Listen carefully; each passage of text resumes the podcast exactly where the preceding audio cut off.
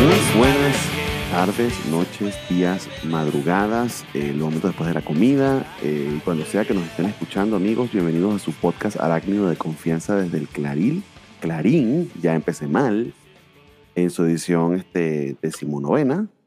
Vamos lento pero seguro. eh, y aquí estoy con el señor este, Spider Games. ¿Cómo se encuentra usted? No. Bien, bien, Bernie.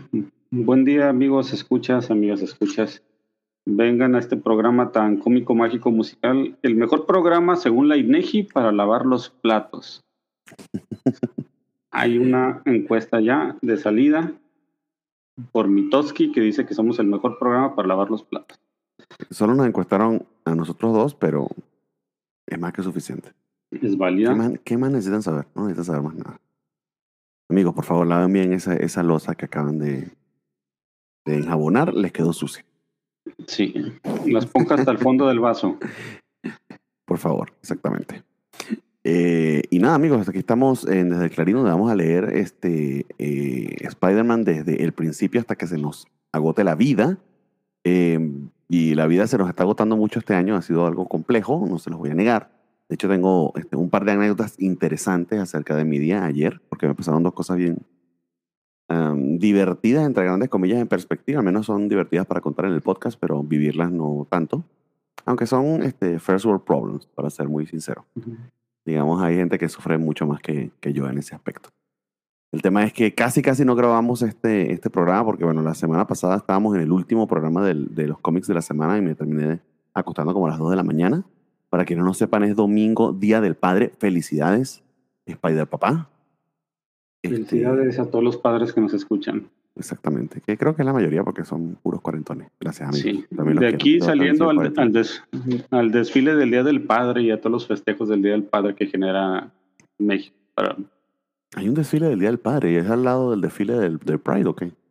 No, es un es sarcástico. Para celebrar el Día del Padre es cuando los padres compran sus cosas para hacer su carnita asada aquí en el norte. Muy bien, exacto, ok. Y, y tratan los hijos y las esposas o esposos, puede ser parejas homoparentales, de no perturbar, imagino yo, de dejarlos hacer su carnita. Por cierto, lo que, lo que, tengan, lo, que- lo que, lo que tengan dos papás, este, una pareja este, eh, gay, pues les sale de regalo doble, entonces lo que se salvaron del Día de las Madres ahora lo tienen que pagar doble. No había pensado en eso, pero sí les sobre doble regalo. Este, pero bueno, está bien. Bueno saber que, que, que no pierden esa celebración. Este, ok, ok, entonces feliz día del padre. Este, vas, vas a tu desfile, me, me- me parece muy bien, amigo. Eh, lo que les comentaba acerca de lo que me pasó, estimados, este, eh, ayer eh, acá se fue la luz eh, desde las 5 y 20 de la tarde y regresó, según mis malas cuentas, como eso de las 3, 4 de la mañana. Entonces, pues casi casi que no, no grabábamos porque no, no sabía si íbamos a estar listos para hoy en la mañana. ¿Por qué? Porque precisamente este, por las celebraciones de- del Día del Papá, estamos grabando un domingo a las 7 y 54 de la mañana, que es una hora más tarde de lo que habíamos este, dicho, pero de verdad que necesitaba este, bañarme y tomarme un cafecillo porque en medio de este calor, sin, sin ascensor, que vivo en un cuarto piso y sin ventilador, este, estaba un poco apestosito y necesitaba refrescarme. No vas a poder sacar esa imagen mental de mi cabeza mucho tiempo. Yo sé, yo sé, amigo, va a ser una fantasía que va a alimentar este... Sí. Te, va- te va a mantener vivo hasta que grabemos el próximo programa. Lo, mira, la última, la última imagen que tenía de una persona así con calor, así, que- sus jugos corrían por su cuerpo, era de una película donde hablaban de una mujer. Gracias, Bernie, por quitar esa imagen de mi cabeza. Eh, lo, que, lo que me sorprende es que tan fácilmente la mía pueda reemplazarla, amigo. Que eres especial. Eh, lo sé. Espero que pueda hacer lo mismo en, este, en todas sus mentes, que, queridos escuchas. Estoy sudando por lugares que no sabía se podía sudar. Pero sí. Quédense con eso. No, se está haciendo un calor este, horrendo. Ayer también fue lo mismo. Eh, y estuve en el cine ayer viendo el estreno. No, no el estreno, pues eh, lo estrenaron el miércoles, pero viendo Flash. Y también se fue la luz en la, en la sala de cine. En medio del clímax de la película. Nos quedamos sin imagen y sin sonido por unos 10 minutos. Finalmente vuelven a poner la película, pero solo el sonido. me spoilo, me spoilo, si ese, ese, ese, verbo existe en español. Me spoileo. Me spoileo, me spoilo, me spoilo. ando mal, amigos. Este, Como pueden ver, son las 7 de la mañana. Siempre voy a estar diciendo estupideces. De por sí digo estupideces despierto, pues dormido más. Este, me spoileo horrible por el, audio. Porque de hecho, bueno, es que si les cuento de qué se trata, les voy a, les voy a spoiler a su vez la película, pero digamos era el clímax. Eh, logramos salir un grupo de la sala a, confrontar a un gerente de, de, Cinépolis que según mis cálculos debía tener entre 13 o 14 años. Eh, sí, supongo, no unos 17, no me cara, cara, llena de, de acné, como cara llena de acné, Exactamente, muy poca propensión a resolver. Nos decía que nos iba a dar unos pases gratis y este, hasta que un señor prácticamente eh, gritándole en, la orilla, en, el oído, le dice, es que a mí no me interesan los pases gratis, quiero ver la película que estaba viendo ahorita y que ya escuché el final, maldita sea. Porque este, eh, estuvo como por 15 minutos solamente el audio. Finalmente entramos a la sala, ya habían recuperado la, este, la imagen eh, y retrocedieron la película para que la volviésemos a ver. Pero por supuesto, y la vimos y vimos el final, y bueno, ahí combinamos este, audio con, con este, imagen. Pero, por supuesto, pasan los créditos. Yo sabía que había una escena post-crédito que tenía muchas ganas de ver porque no sabía de qué se trataba, o este, pero, sabía que venía. Eh, pero a mitad de los créditos, pum, quitan la imagen y el sonido para corrernos de la sala porque obviamente ya venían atrasados y tenían que hacer entrada a la siguiente función. Nunca vi la escena post-créditos de Flash. Gracias. Así es la vida acá en Latinoamérica. Fíjate que Eso no me ha pasado en un cine aquí en México nunca, pero bueno, ¿No? siempre hay la primera vez. A mí, a mí la primera vez que me pasó algo similar fue con Los Caballeros del Zodiaco, con la primera película. hace, años. Y este... Pero estaba aunque sea en japonés para que no te spoilearas cuando, cuando te ponían el sonido, ¿no? Estaba en español. Era, tenía como 13, 14 años. Ah, claro, claro, claro, En ese momento no, no, no las pasaban en japonés ya. No. Antes, de que trajeron esa película. Fue trajeron la película que ya fue bastante, ¿eh? En Venezuela y sus luces. Este, el viernes fuimos a ver la de Across the Spider-Verse. Mm, sí, sí, sí. Y la estábamos viendo, yo, yo feliz, y de repente a mi esposa, me estoy asando, ¿por qué no prenden el clima? Yo soy del norte y yo estoy feliz con el calor, ni cuenta me había dado. No, y e, e imagino viendo ese espectáculo, porque esa película es preciosa. Ajá, Estabas orgasmeando allí en, en, en, tus líquidos. Yo estaba anonadado, anonadado. anonadado. Y, Y de repente paran la película y yo, ¿qué, qué, qué, qué pasó? ¿Qué pasó? Y llega también el, el gerente con su pañal de 12 o 13 años con una prácticamente una paleta en la boca. Y dice, no, este, sabemos que el clima lamentablemente no va a trabajar, entonces les ofrecemos un pase, una cortesía para otra función en cualquier sala y un refil de, de palomitas Ah, y refresco. Ok. O se pueden quedar a, ver la película, pero no bajarla del aire. Y yo conociendo a mi esposa, pues le dije, si quieres nos vamos, pues yo, pues ni modo, yo sufriendo así. Claro, porque ella está, ella está allí en la película más por ti que por ella. Ajá. sí, algo similar me pasa a mí con ese tipo, con este tipo de espectáculos. Y ya, pero cometió su error porque le preguntó a los niños que se quieren quedar o la quieren ver. Y los niños, no, nos queremos quedar. Muy bien, amigo. Este, ahí, ese fue tu regalo del Día del Padre. Mm, sí. y pues terminé todo sudado, pero gozando de la película. Qué maravillosa película. Sí, o sea, eh, eh, para comentarla, porque es de, de, actualidad, este, creo yo que fácil, fácil está en el top, mi top 3 personal de las mejores películas de Spider-Man. Eh, aún no sé en qué orden, sigo considerando Spider-Man 2 de, de Raimi entre las mejores también, pero estas dos este, del Spider-Verse, tanto eh, la primera como esta de Into the Spider-Verse, eh, sí, sin duda están ahí en ese top 2. Y cuidado si ya cuando venga Across the Spider-Verse, que va a ser la conclusión, porque además se queda en un cliffhanger. Beyond. Beyond, perdón. Beyond. A ver, esta era Cross y la otra Beyond. Em, ciertamente esa trilogía, pues, tome ese, ese, ese top 3. Porque sí, sí lograron algunas cuestiones, sobre todo em, la historia es muy poderosa, está muy bien hecha, pero, pero técnicamente hablando, lo que, los límites que siento que están rompiendo en cuanto a, en cuanto a animación eh, la hacen verdaderamente especial. Es la primera vez que siento que algo que por mucho tiempo he querido ver y, y, ciertas películas en ciertos momentos han sabido transmitir, esta lo hizo de manera constante, que es la experiencia de leer un cómic moderno traducido al cine.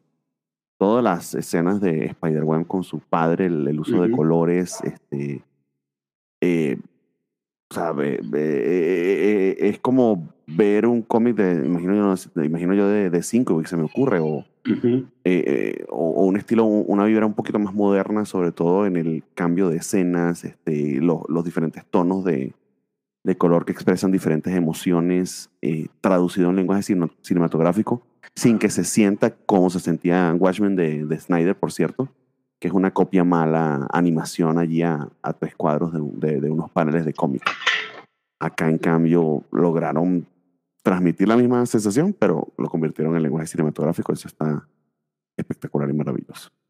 Sí, es que, es que todo, o es como si estuvieras experimentando eso, leer un cómic en pantalla grande o, o sea, yo hasta lo sentí a veces partes como un videojuego, dije, yo quiero jugar esto, denme un control y Pónganme ahí a manejar todos los monitos porque es, otra cosa. Sí, está preciosa, ¿verdad? Eh, tengo muchas ganas de volver a ir a verla, pero no he tenido, no he tenido tiempo, pero espero que no se vaya del cine en un tiempillo y me dé chance quizá la semana que viene. Porque creo que sí vale mucho la pena. Si pueden ir a verla en IMAX, este, háganse ese favor porque, porque sí que vale bastante, bastante la pena. Muy bien. ¿Qué esperamos, señores Padre Porque decidió que este era un buen momento para este, ponerse unos nuevos audífonos en medio de la grabación. Le pareció que era buena idea. Debe ser que no me está escuchando. Mientras tanto, pues les comento amigos que eh, en el último programa nos quedamos eh, en el número 16 de Espectacular Spider-Man. Entonces vamos a estar leyendo del 17 al 24 si nos da tiempo. Puede que haya un stretch en ese último número, en el 24, que no sé si nos, nos alcance el programa. Y de Amazing, este, vamos a estar leyendo del 182, probablemente hasta el 186 también. Creo que el 186 puede que sea un stretch y no lleguemos allí. Pero al menos si los números anteriores. Les recuerdo que desde hace dos programas ya empezamos con Peter Parker Spectacular Spider-Man como, como serie alterna o no alterna, perdón, paralela. Entonces estamos siguiendo un orden de lectura que, cuyo link estamos publicando en la descripción del programa y con el cual pueden este, eh, pues acompañarnos en la lectura eh, y eh, preparando para futuros programas, si es que son así de, fieles y de maravillosos, se los agradeceríamos un montón. porque la historia va a ir saltando entre serie y serie y no precisamente en un orden muy este, particular, va a ser este, un tanto caótico, pero esta, esta, este orden de lectura preparado ayuda, te ayuda a navegar ese, ese, ese salto. Entonces, una primera parte vamos a estar leyendo de Espectacular 17, 18, 19 y 20 Luego nos vamos a ir a Amazing del 182 al 185, volver nuevamente a espectacular desde el 21 hasta el 23 y vamos a ver si nos da chance de Amazing 186 y espectacular 24. Todo esto básicamente eh, en un momento en el que Espectacular Spider-Man está siendo escrito por Bill Mantlo y al menos estos primeros cuatro números dibujados por, el, por Sal Buscema, que era el artista principal de esa serie.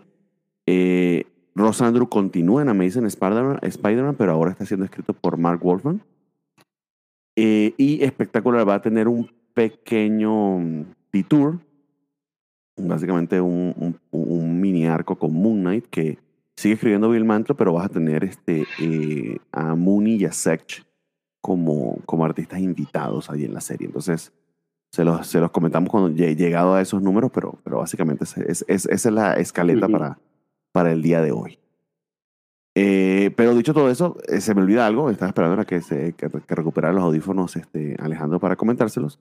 No se me olvida, no era algo de lo que teníamos que comentar y que queremos tomar unos minutos. Eh, esta semana tuvimos la triste, más no tan sorpresiva noticia del fallecimiento de John Romita Sr. Fue precisamente su hijo, John Romita Jr., quien a través de Twitter, pues, eh, nos dio la noticia que su papá había fallecido, creo que, creo que comentó que fue el lunes. Eh, Sí, lo eh, publicó el martes en la tarde y dijo que había fallecido el lunes durante, durante su sueño, que había, dormido, eh, había este, fallecido este, dormido, amaneció ya sin vida al día siguiente.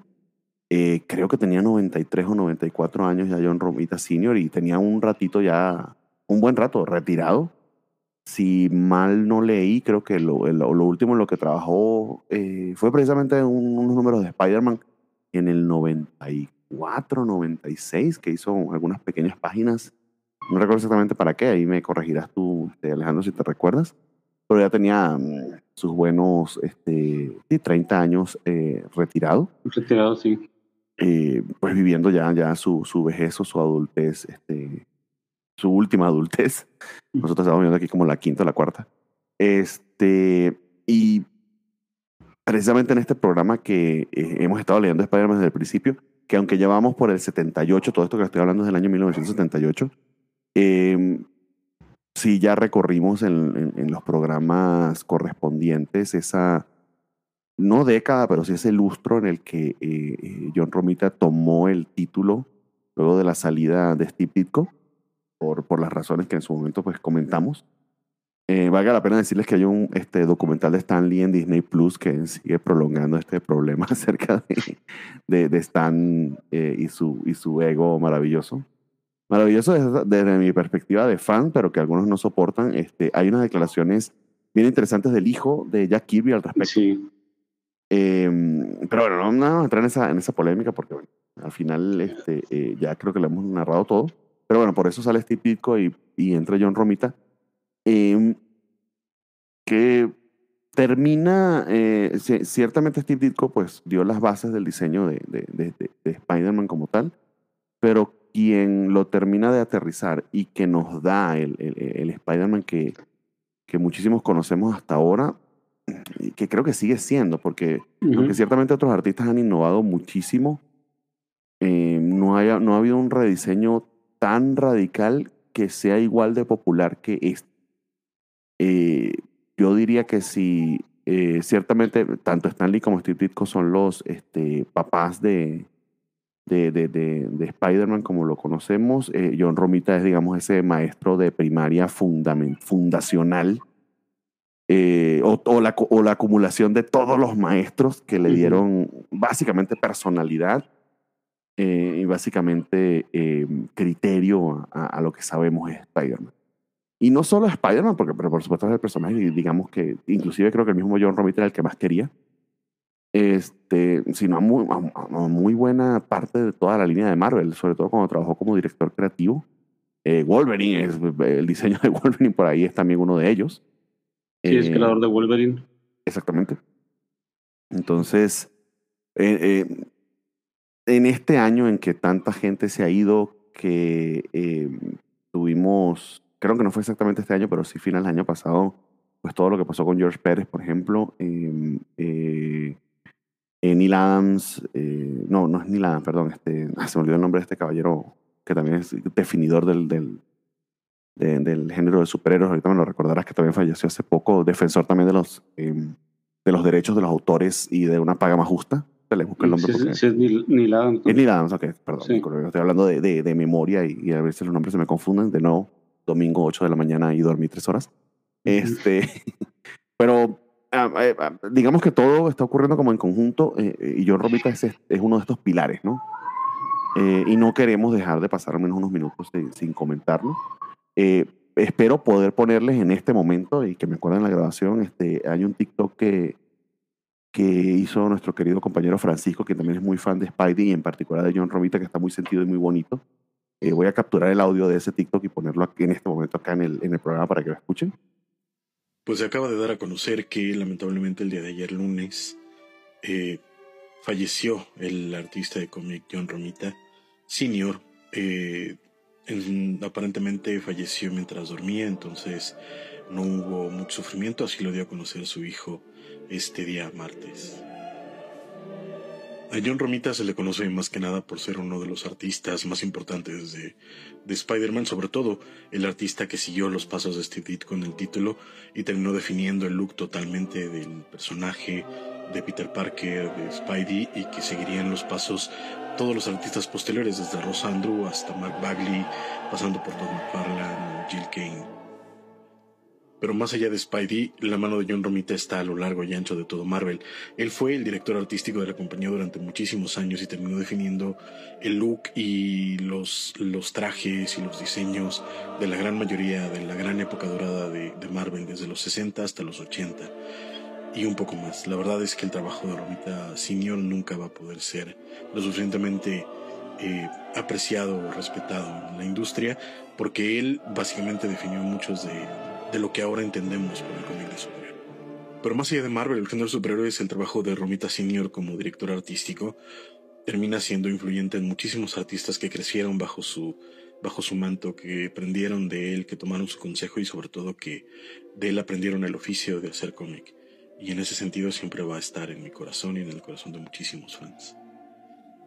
Para mí en lo personal se acaba de ir el hombre que definió mi personaje favorito en los cómics de superhéroes, el hombre que me dio muchos grandes momentos en mi infancia, el hombre que creó un look y una forma en la que yo en lo particular entiendo al hombre araña. Y por eso siempre le voy a estar profundamente agradecido. Descansa en paz John Romita y vaya con, todo mi agradecimiento y con todo mi cariño, con todo mi respeto y siempre, siempre, siempre estará usted en la historia de los cómics. Y hago esta pausa para acordarme de ello. Este, eh, pero bueno, eso es lo que tengo que comentar respecto a John Romita y, y, que ciertamente es lamentable su muerte, pero vivió una vida bastante este, fructífera. Eh, no solo eso, sino que genéticamente me nos regaló John Romita Jr., quien a su vez también redefinió el personaje y lo sigue dibujando en este momento.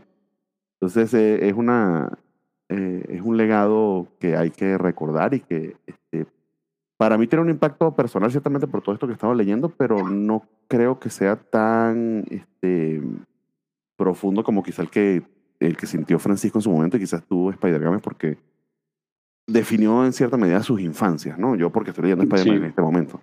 Entonces no sé qué nos quieras comentar respecto a John Romita, estimado sí. fallecimiento, ¿no? Sí, fue una, una, lamentable suceso, pero el señor está descansando, 93 años fue cuando falleció. este, y sí, definió mucho de lo que es el personaje y, y nos dio esa etapa en la que, eh, sí, estás leyendo el cómic por Spider-Man, pero la vida de Peter Parker la, la hizo muy, muy interesante con el, el rediseño que, que le dio a los, a los personajes, haciéndolos más juveniles, o sea prácticamente es el diseño del Peter Parker que todos conocemos. Es el diseño de, de Mary Jane, o diseñó visualmente Mary Jane, a Gwen Stacy, a Flash, a Harry Osborn, a Norman Osborn, todo lo que conocemos visualmente de Spider-Man fue en gran parte gracias a él. Este, definió mucho de lo que me gusta a mí del personaje, tanto en, diseño como posiciones, que no se, no se vea tan exagerado. Ya, o sea, Steve Ditko me gusta mucho, pero a veces su diseño sí, bueno, el, el dibujo de Ditko es muy raro, pero que quedaba muy bien con el personaje, pero este Romita lo mandó a otro nivel, un nivel quizás más friendly con la gente pero muy, muy bueno. Su último trabajo fue en el, creo que en el 2005 para, para un especial, 2003 para un especial del el número 500. Ah, ok, o sea, 10 años después de lo que yo dije. Entonces, wow. Sí, o sea, o sea, ese fue su último trabajo, pero fueron como cuatro páginas. El último, así formal, fue un, un número especial de Spider-Man con Daredevil. Okay. Que creo que sí es del 95, algo así. Y a mí me gusta mucho un, número especial también que sacó de Peter y Mary Jane casados, pero básicamente Mary Jane recordándolo a Gwen Stacy y esa etapa de, Gwen Stacy y sus amigos que dibujó Romita, enfocándose a, a ella y a su muerte.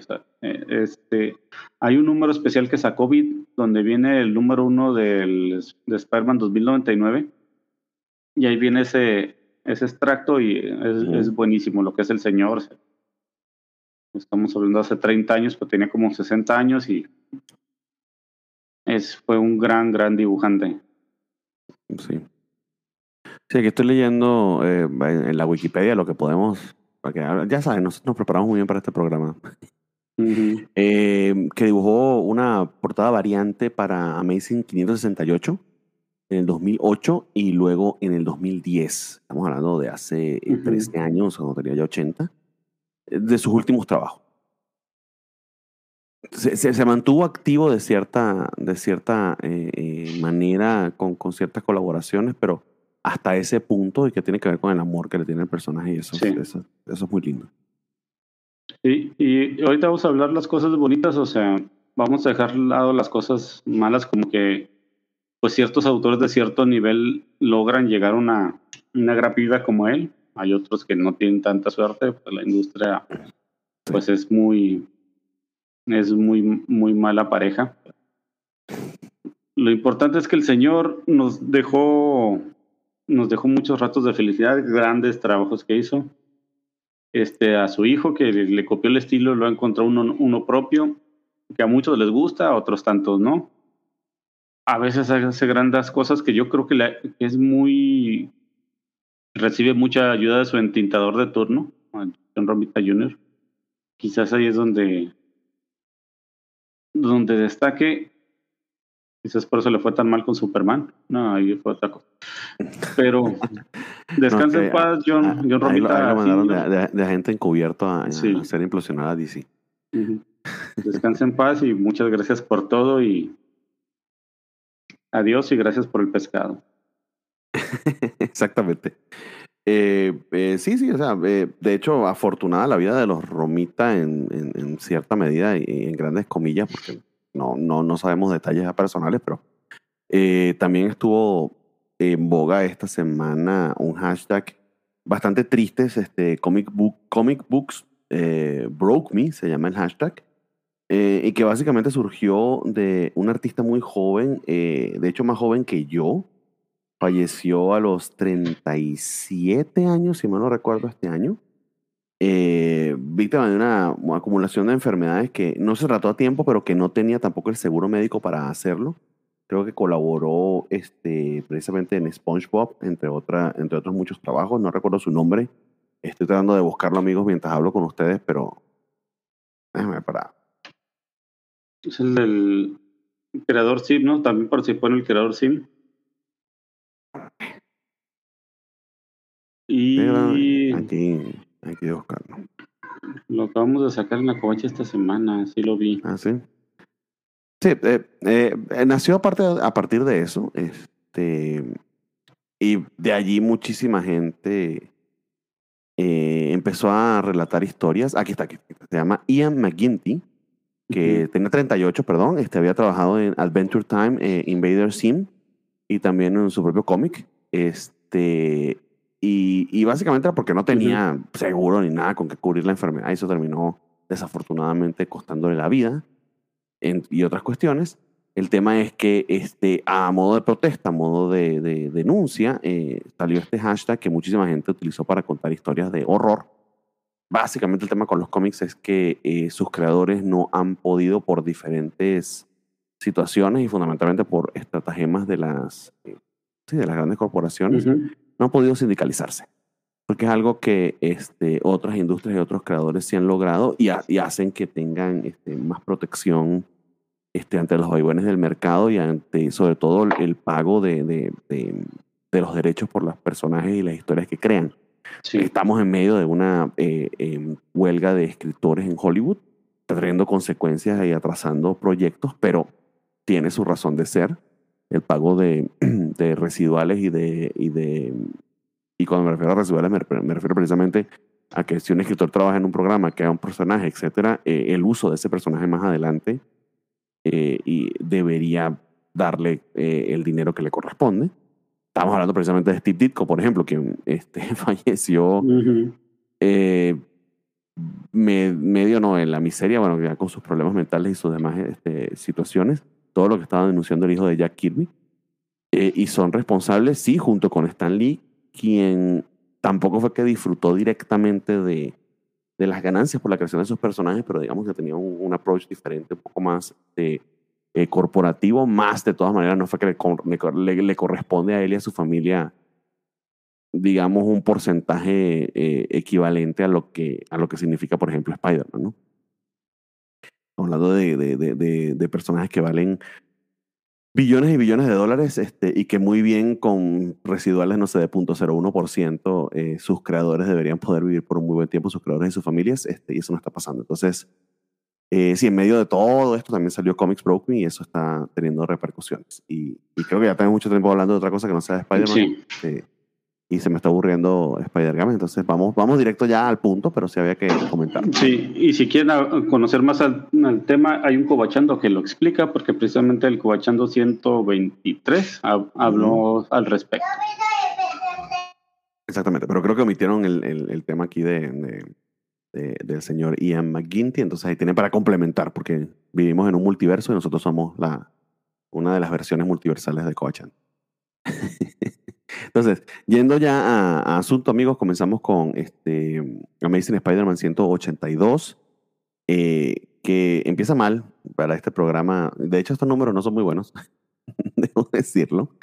Eh, Rocket Racer, eh, este eh, eh, villano este, afroamericano con un look bastante disco, eh, a falta de un mejor término, que fundamentalmente su, su gran poder es que tiene este, esta patineta que logra pegarse a las paredes y hacer este... Básicamente es un Tony Hawk setentoso, pero con un look disco ball, porque por alguna razón lleva eh, unos audífonos con de estos que tenían esta antenita como para ir escuchando la radio. Ujú. No sé qué tiene que ver eso con su superpoder, pero es muy es una buena parte de su look. Que imagino que a su creador, que realmente no sé si fue el mismo Rosandro quien lo creó, supongo. Capaz que no, pero bueno. Eh, eh, como salió en espectacular. Sí, en fin, eh, ha, eh, ha salido hace, a- hace unos cuantos programas, lo comentamos. Es el villano de la introducción de algunos números, al menos por un par de veces, o al menos una vez que Ujú. yo recuerde. Está en algunas páginas, Spider-Man lo persigue, logra capturarlo, eh, pero ya no, no, es un villano tan de segunda en, en esos números. Ah, sigue siendo de segunda, pero digamos que aquí tiene protagonismo. O Que tercera.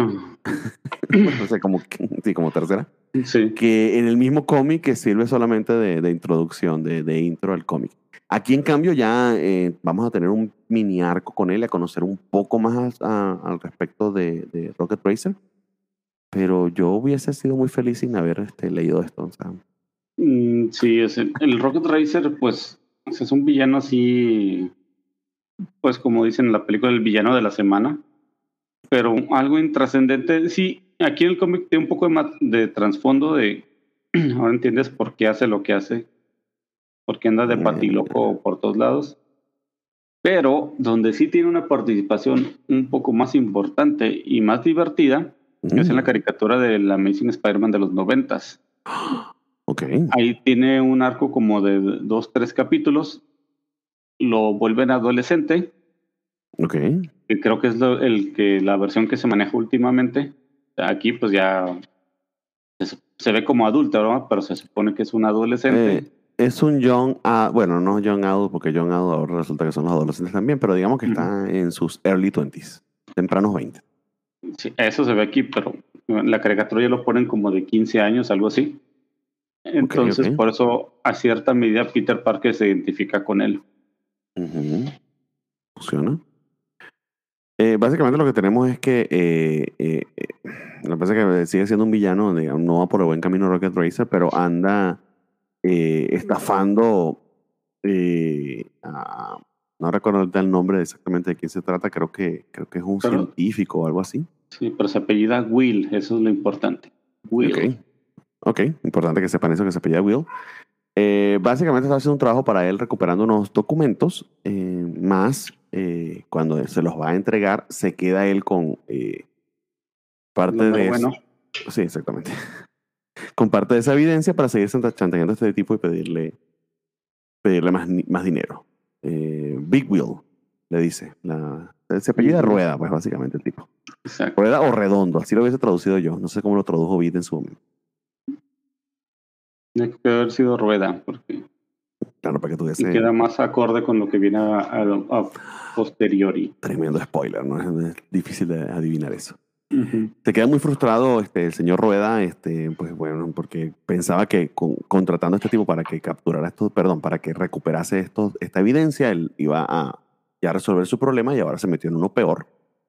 Eh, y en medio de todo esto, pues tenemos a Peter em, aún... Tallando con su apartamento y la vida. y Básicamente con el tema del apartamento y con la tía May que todo este tiempo, al menos en el programa anterior que le dio ese otro segundo infarto estando en el hospital, va a estar en el hospital un buen, buen tiempo porque básicamente necesitamos una excusa. Eh, aquí aquí eh, lo que están haciendo es como alargarlo de siempre, ¿no? De que la tía May está muy grave, etcétera teniéndola en el hospital y dándole cuantos infartos sean necesarios, ¿no?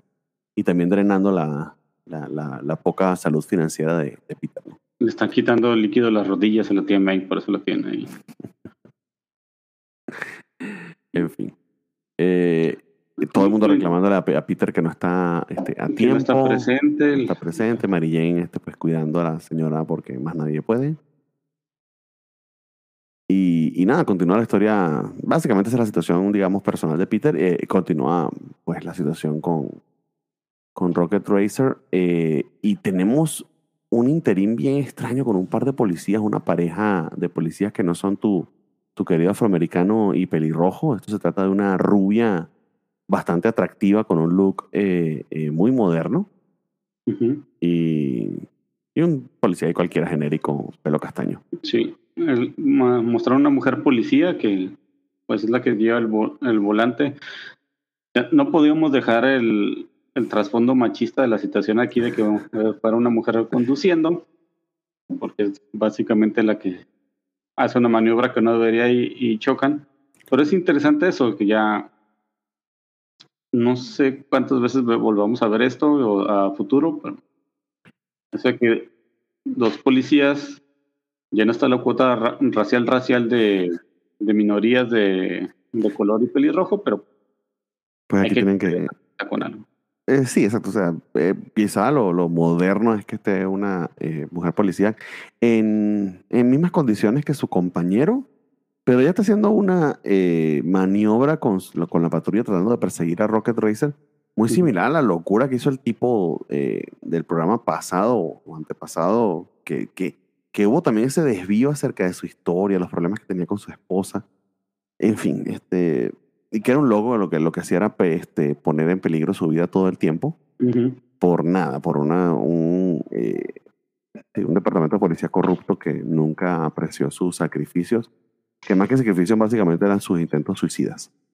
Entonces, raro que le dediquemos al menos, ¿qué serán? Una, dos, tres. ¿Cuatro páginas?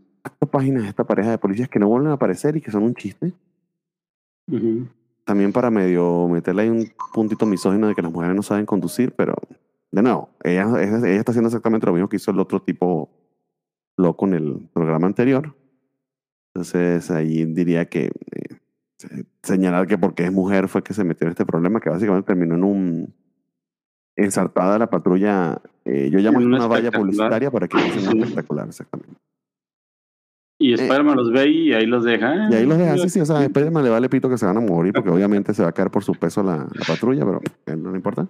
Sí, lo importante es atrapar a un afroamericano que va por ahí eh, sí, haciendo que anda, que anda, sospechosamente en una patineta este, al lado del puente sobre Queens o, o entre Queens y Manhattan. Em, y todo esto termina o concluye básicamente con lo que va a ser el, el mero, mero punto de esta historia, porque realmente lo de Rocket Racer y, el señor Rueda nos vale pito, que es el hecho de que Peter finalmente, eh, finalmente no sé, es que no sé si su relación iba en ese punto, ahí donde creo que Peter estaba bastante perdido, creo yo. Eh, le toca la puerta a Mary Jane, le ofrece una eh, caja de galletas y dentro de la caja de galletas hay un anillo de compromiso que, por lo que veo, lo compró en Liverpool y a meses sin interés. Sí, o sea, es la. Se siente tan raro, anticlimático. O sea, o sea yo entiendo que a lo mejor a Peter le, le sonó coqueto y. Ay, mira que. Que galán soy dándote algo que no esperas, pero. Sí, que, pues no, es una, no es una escena romántica, no es que esté en un punto bueno de su relación en particular. O sea, sencillamente ella está ayudándola a cuidar a la tía May, pero pero a ver, amigos, o sea, cuánto más han avanzado y de hecho creo que ni exclusivos son. Sally y Mary con la toalla en el cuello y en bata, o sea. sí. Ay, Peter, o sea. Ay, Peter. En fin, así le pide matrimonio a Mary Jane y por supuesto la cara de Mary Jane es de sorprendida. Con eso nos movemos al número este, 182, amigos, que continúa esto eh, y en la portada hay una gran ruedota, creo que ya les spoileamos de qué se trata, ¿no? La gran rueda, Big Wheel. Que por cierto, esta portada, que no sé exactamente quién la dibujó, no creo que haya sido Rosa Andrew, eh, creo que le sobran como cinco costillas este, a nuestro querido amigo este, Rocket Racer. Sí, como que el golpe que le dieron lo deformó bastante. Exactamente, tiene un problema, perdió un riñón, algo así, se ve bien pinche raro. Eh, porque está flexionando, básicamente flexionando el torso y no le quedó nada bien al artista de la portada. Que creo que aún no le están dando créditos al portadista como tal. Ujú. Sí, tienes que buscar su firma, si no, no, te si no, enteras no y- sabes ni quién y es. no la vi por aquí. Sí, No, pues que creo que ni firma. Como, y es que Romita sí firma. No, ahí está, ahí está la firma, pero no alcanzo a ver quién es. Abajo de, del Amazing, del man. Parece la firma, pero no, creo que también, es- creo que de hecho es el espectacular donde, se, donde quedaron atrapados Ah, sí. los, los policías. Eh, Esperando que los bajen ayuda. exactamente, hago pidiendo ayuda a Peter. Peter sigue yendo a la universidad, no sé a qué, este, pero bueno, ahí está. Eh, y en todo caso, lo que nos enteramos es que eh, este villano, que si mal no recuerdo, ya lo habíamos revisitado, que supuestamente. Eh, eh, Este es el Tinkerer, ¿no? Que, que Es el Tinkerer. Supuestamente era un alien, pero como que no, ahí me quedé yo más perdido y no sé qué pasó con Tinker. ¿Tú te acuerdas? Este, la última vez que apareció, no me acuerdo quién le vendió unas cosas y apareció el maestro limpio este que tiene ahí guardado en el closet también. Pero Está no muy fue ra- gran está- cosa. Está muy raro eso. Es que el Sí, Tinker claro. creo, que, cre- creo que es el villano de, de- de Amazing 1, ¿no? ¿Uno o dos? Es del 1, es el. Es una de las historias del 1, no, del 2, cuando sale el buitre. Los dos salen en el número 2. Ujú. Y no volvió a aparecer sino a- como 100 números después o mucho después. Ajá. Porque nos habíamos quedado, yo me había quedado con la impresión de que supuestamente era un extraterrestre disfrazado de humano, que, pero, pero no sé, esa historia medio la deshicieron, no recuerdo exactamente cuál era la explicación. Ya lo habíamos visto con este afroamericano gigante, tal cual que se parece a Mr. Clean, pero básicamente este, más moreno. Y que lo tiene encerrado en el closet de las escobas. ¿Recuerdas? Es en una caja. en una caja.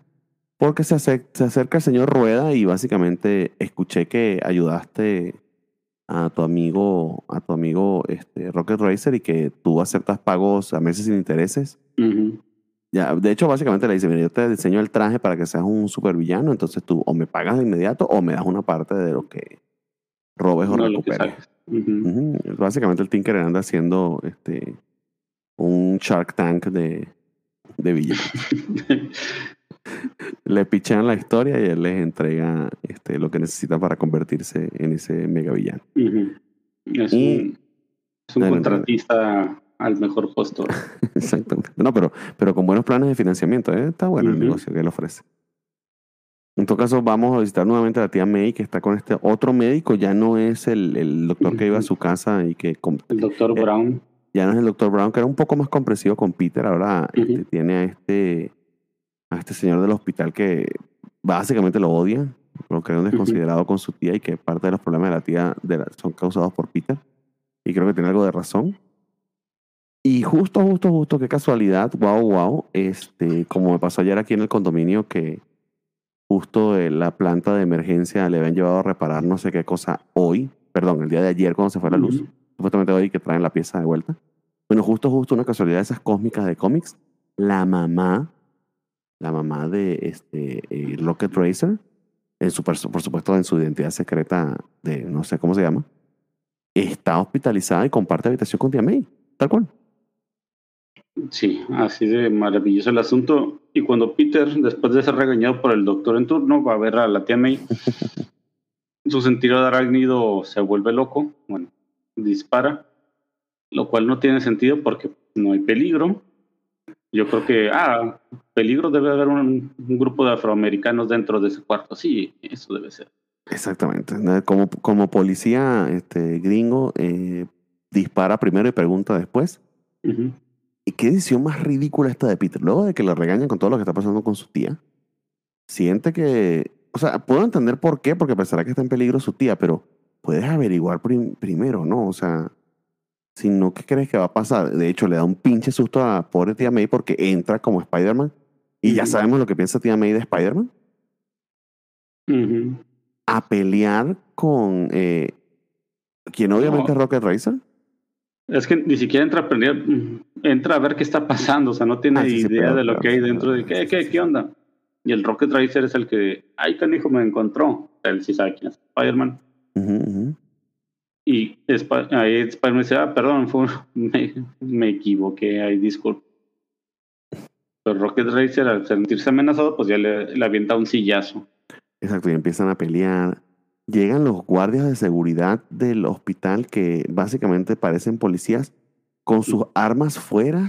O sea, iban a empezar a darse tiros ahí en la, en la habitación de Tia May. O sea, a mí me hubiese dado un infarto. Obviamente Tia May le dan como cuatro. sí. Le dan cuatro, cinco, diez, diez infartos. Porque... Todo frente a su cama. O sea, está la señora recuperándose del quinto infarto. Y esta gente se entra a putazos ahí en su cama, en su habitación del hospital. Sí. Policías disparando, negros en patinetas volando por ahí, Spider-Man golpeando a todo el mundo. No es algo. Eh, nomás falta que llegara el doctor gritándole: ¿Dónde está Peter? ¿Por qué no ha venido? Aquí está la cuenta, es tanto. Ay, se mató a la señora. O sea, en fin. Salen de la habitación, obviamente, continúan con la persecución y de repente, como para que haya más caos, llega este, el señor Rueda con una ruedota que le preparó el Tinker. Es el Big Wheel, la ruedota. que también en la caricatura que mencioné también aparece este personaje. No es la misma historia, pero sí es el mismo armatoste y involucra al Rocket Racer también que honestamente no sé si salió una figura de acción, pero me recuerda a alguna de las naves de, por ejemplo, de He-Man. Eh, porque básicamente da el monito eh, en medio del eje de esta ruedota que, que, que sería bien hasta divertido como figura. Probablemente lo diseñaron con eso en mente. No sé si se llegó a salir o no la figura, pero eso se trata, amigo. Al final era para niños. Sigue siéndolo, pero nosotros aquí estamos aún leyéndolo. Esta gran pelea, obviamente, Big Will no dura mucho porque no se la pensó demasiado con lo que le preparó este, el Tinker. Muy, muy, muy de poquito se salva a Spider-Man, pero no logra salvar al Ruedotas, más si logra capturar a Rocket Racer. En todo caso, eso importa, eso importa poco porque vuelve Peter a visitar a la, a la tía May y obviamente la tía May está muy mal. Sí, o sea, la llevan a, a quirófano a no sé a quién. A sacar el susto. Sí, a cambiarle el corazón por uno de chango para que aguante más. no sé. Y pues otra vez el doctor lo regaña, eh, ¿dónde andas? ¿No ves cómo está tu tía? Los pues andan peleando 20 personas aquí y tú no estás para ella. Exactamente. Y para colmo, la, la Mary Jane le dice, eh, aquí tienes tu, tu sortija, ya vi que ese diamante es falso. Entonces, nanáis apenas no sabemos si somos novios, si quieres que me case contigo o no. No, no, no. Pero lo hace de una manera aún más dolorosa porque lo desestima. No es mm. que eh, le da la gravedad de, oye, me pediste matrimonio eh, y bueno, por estas razones yo no me voy a casar contigo, sino que con la misma este, ligereza con la que Peter se lo pidió, ella sencillamente le dice, oye, o sea, yo soy un espíritu libre, hay un montón de tipos que quisieran salir conmigo este, y no, yo no soy del tipo que se va a estar casando. Y eh, igual, tú y yo vamos a seguir siendo amigos, ¿no? Pero eso es lo que son, amigos con derechos. O sea, de hecho, ni novios son. Imagínate que Peter estaba, pobrecito, está bien perdido. En todo caso, eh, bien triste esa primera este, aproximación a pedirle matrimonio a Mary Jane que salga así. En todo caso, cuando vuelve al departamento Peter, este, alguien ha estado esperándolo. Una figura chan, chan, chan, chan. Chan, chan, chan, chan. Por eso nos movemos, amigos, al número, creo que creo que corresponde al 183 en este momento. Permítame ver la, la escaleta, a ver si es el caso. Eh, perdón, estamos con, con, con espectacular. Si, si nos corresponde el espectacular este 17, que no estoy del todo seguro. Mm, No. Ah, no, de hecho, de hecho, amigos, ah, hice, un, hice un desmadre. Empezamos con Amazing 182, 183, 184 y 185, pero me salté los de espectáculo que debería haber empezado por allí, pero no se preocupen, eso no pasa nada. Vamos a leer el, el 185, nos regresamos a los de espectáculo. Pero si corresponde el espectáculo al 100 185, Ujú. este, que es este pequeño o esta Espectacular recuperación de, 17. sería, sería el espectáculo 17, pero no, yo voy con Amazing 184. Ah, ya, confundí todo, amigo, me disculpo. El espectáculo de 184 que tenemos, ¿de quién se trata? ¿Quién es que estaba regresando al departamento de Peter? Este, con esta historia acerca de White Dragon, Red Dead, eh, que es un pequeño arco, si mal no recuerdo, este, de dos numeritos. Como dos. Sí, dos numeritos. Vamos a, a comentarles respecto a eso. Es eh, básicamente quien estaba esperándolo en el departamento era este, Betty Brandt, ahora Betty, este, Betty Leeds. Leeds, está casada con el señor Ned Leeds, y señora casada que este, anda buscando fiesta, básicamente. Eso se Sí, se regresó, al, regresó Betty Brand. Recordemos que después de casarse, Nidlis obtuvo una especie de promoción como reportero de Europa para el Clarín. Exactamente. Entonces andaban en París y obviamente como Betty Brand no sabe francés, pues se aburrió mucho en la ciudad.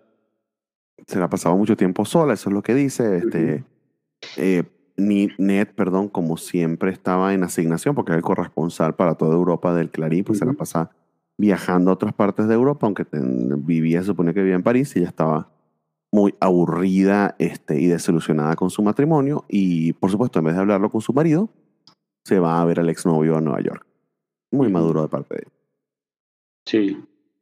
Vamos a platicarlo. No, yo me iré. Me iré y, y no cuando solo eso, no sino que. Apenas, cuando no estés exactamente y sin decirte, y voy a la casa de mi exnovio este, a ver si él me acepta. Ujú. A ver qué anda Por su- haciendo. Exactamente. Por supuesto, toma a Peter justo, justo después de que este, Mary Jane rechaza su eh, sentida, eh, profunda propuesta de matrimonio, eh, y Peter le sigue, me- le sigue el juego, que ya, eh, ya de por sí, este, sin, sin, todo, el- sin todo el tema de Mary Jane, eso hubiese sido un error. eh, aquí, pues, es un error que además este, prolonga el Pero- problema, el problema de, Sí. de, de- de Betty. Pero sí le sigue el juego, pero o sea, sin buscar, o sea, que eso vaya más allá. O sea, él sabe, uno, que ella está casada. Sí, lo- una cosa es lo que piensa y otra cosa es lo que hace. Él piensa que esto no está bien, Sí. pero nunca se lo dice directamente a Betty, ni toma acciones para cortarlo de raíz. Pero no están haciendo nada, nomás está platicando y Amigo, Le no puedes estar, no puedes recibiendo, no juntos. puedes estar recibiendo a tu, a tu exnovia casada a tener conversaciones largas con ella de, de qué, amigo. O sea, mujer O sea, está casada, aquí solo tú y yo, no, no, vamos, vámonos para otro lado. ya la, la dejó entrar la casera. Pues, ¿qué quieres que, la saque y que hable con la puerta cerrada? Claro, por supuesto. Y, cu- y cubriéndose con una manta de pies a cabeza para que no haya Mm. tentación. En fin, eh, no le dice lo que tiene que decir que es señora vaya arregle su matrimonio que anda haciendo aquí.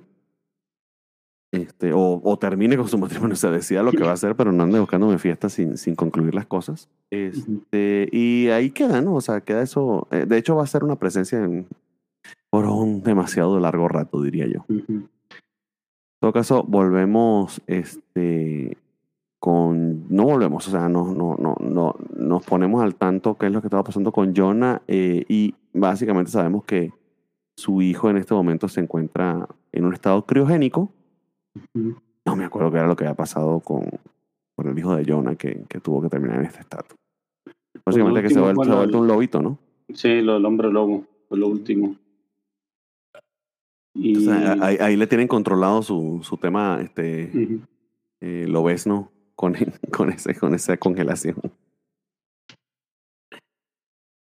En fin, este, Betty acompaña a Peter a sus este, ensayos de graduación. Allí conocemos a un compañero que siempre ha estado allí, no es que lo acaban de sacar este, porque lo necesitan para la historia. Eh, a alguien que siempre ha estado estudiando en la universidad con Peter, es un, es un asiático que se parece, Ujú. una mezcla ahí entre Bruce Lee y...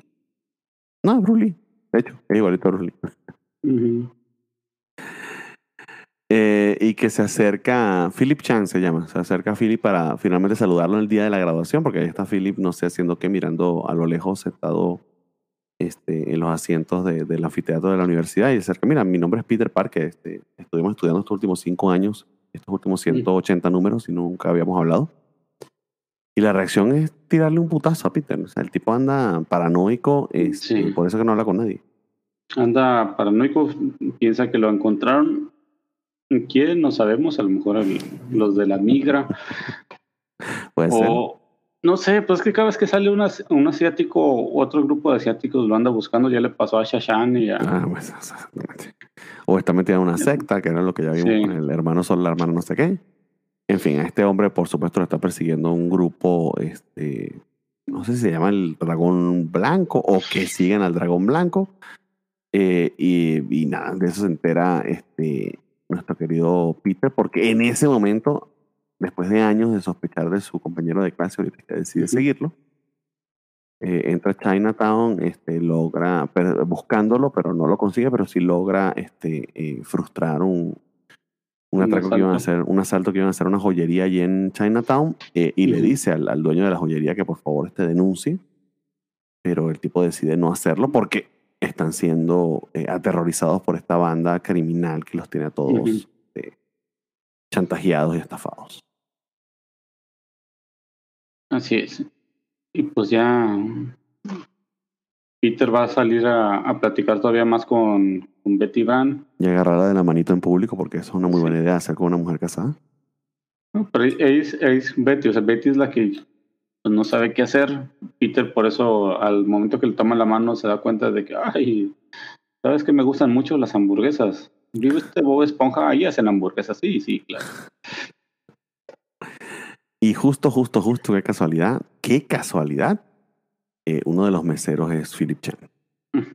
Quien, quien le platica que una, un- alguien lo está buscando, una secta rara, porque pues, asiáticos y sectas.